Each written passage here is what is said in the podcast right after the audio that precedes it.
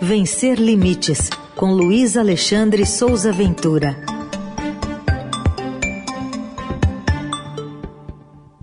Momento de falar de inclusão e diversidade, sempre às terças aqui no Eldorado. Oi, Ventura, bom dia.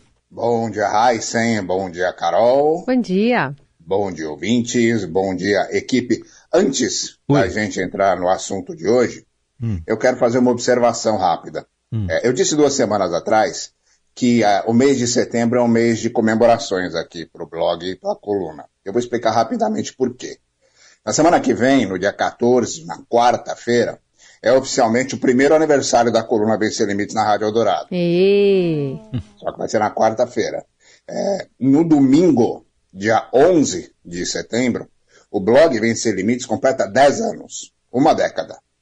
Que demais. Hoje, hoje, dia 6 de setembro, é a coluna 52, que também é, é que completa-se um ano, 52 semanas. E hoje, dia 6 de setembro, é meu aniversário. Oba!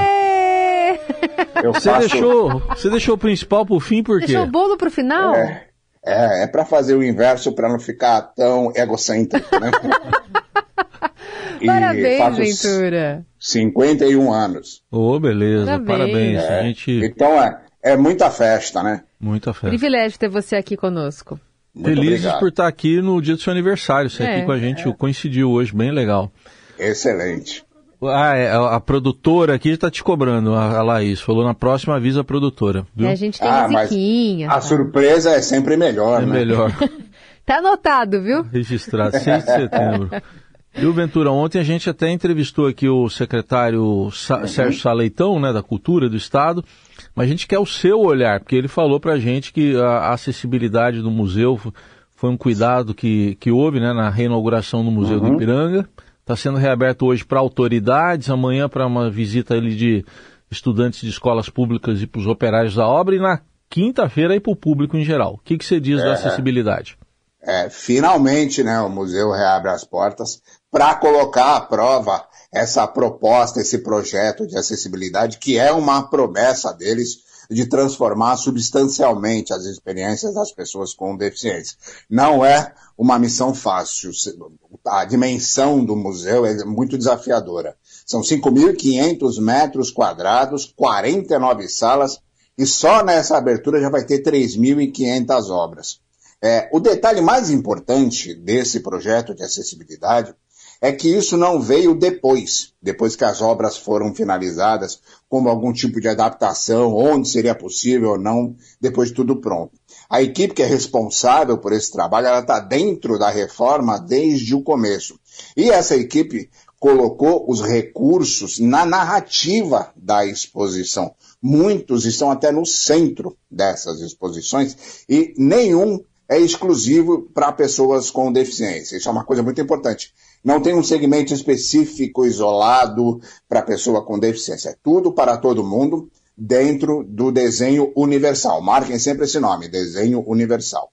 Um ponto fundamental dessa história toda é que teve participação efetiva de pessoas com deficiência auditiva, física, intelectual e visual na validação de cada etapa dessa acessibilidade. E essas premissas de acessibilidade elas já estavam lá no tal do Concurso Nacional de Arquitetura para o Restauro e Modernização do Edifício Monumento do Museu Paulista da Universidade de São Paulo, UFA, que é o nome oficial de tudo isso. Esse concurso foi aberto lá em 2017. E, segundo a equipe que eu entrevistei, o projeto acessível, ele considera de fato as necessidades dos visitantes e não fica limitado ao que determina a ABNT ou qualquer outra norma. Aliás, a ABNT nem tem atualmente uma norma específica, um capítulo específico para exposição. É, e aí eu vou dar alguns detalhes de como tudo isso foi feito e qual é, o que se imagina que a gente vai encontrar lá. É, o museu agora ele tem duas entradas com essa reforma para todo mundo, para todo mundo a partir do jardim no térreo, do lado esquerdo e do lado direito. Tem duas grandes portas que ficam ali no piso totalmente novo que foi escavado no subsolo. Ali tinha um asfalto, né? E antes, é, esse andar, ele tem uma janela para um jardim que fica o que eles chamam de altura acessível. Você imagina uma pessoa em cadeira de rodas, ela consegue visualizar o jardim sem ter que se esticar ou tem que ser levantado ou qualquer coisa do gênero. Outra questão bastante interessante ali é que tem um monte de novos elevadores dentro do museu, que foram inclusive customizados pela Astra Schindler lá para o museu e tal é, que dá acesso a todos os pisos e também é um equipamento que vai ser aberto para todo mundo. Não é exclusivo, não é preferencial, não é só para quem é pessoa com deficiência. Também tem escada rolante, etc. e tal.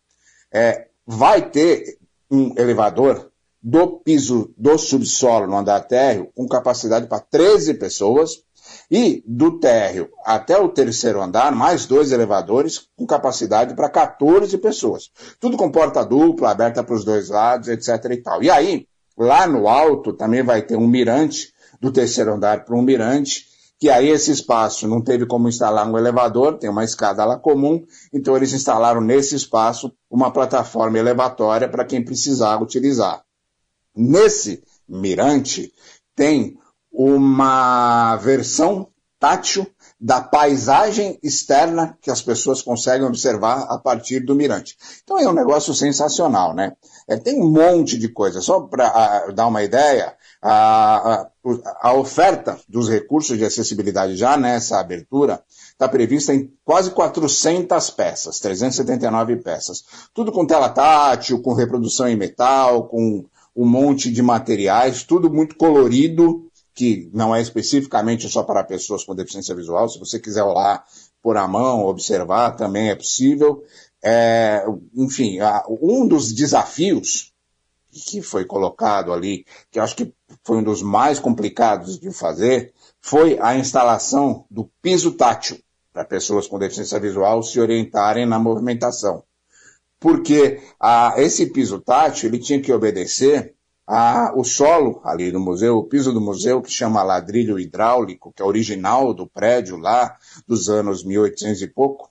É, então havia uma grande dificuldade ali para fazer isso. É, tem uma quantidade gigantesca de coisas para serem é, observadas, avaliadas, e segundo a equipe de acessibilidade do museu, é, essa estrutura acessível, ela vai ser sempre é, é, em, em evolução. Ela vai estar sempre em evolução, ela vai ter sempre novas coisas, novidades, porque não há como você fazer um recurso de acessibilidade fixo, fechado, e nunca mais mexer naquilo. Então, a, a grande questão agora é visitar o Museu do Ipiranga, testar todos esses recursos de acessibilidade sensorial, acessibilidade de mobilidade, acessibilidade de comunicação também, porque vai ter versão em áudio, vai ter vídeo em Libras, e lá conhecer todo o projeto de acessibilidade e saber como tudo isso vai funcionar. Eu publiquei no blog uma galeria bem grande de fotos que foram feitas pelo Taba Benedicto, que é o,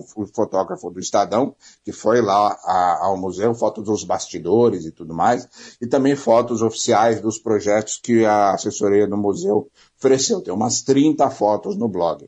E quem quiser conhecer o projeto em detalhes, também eu coloquei no blog o link, que é Museu do Ipiranga 2022.org.br. Então vamos visitar o museu, vamos conhecer o projeto de acessibilidade, o que tiver bom a gente elogia, o que não tiver bom a gente aponta para sempre melhorar.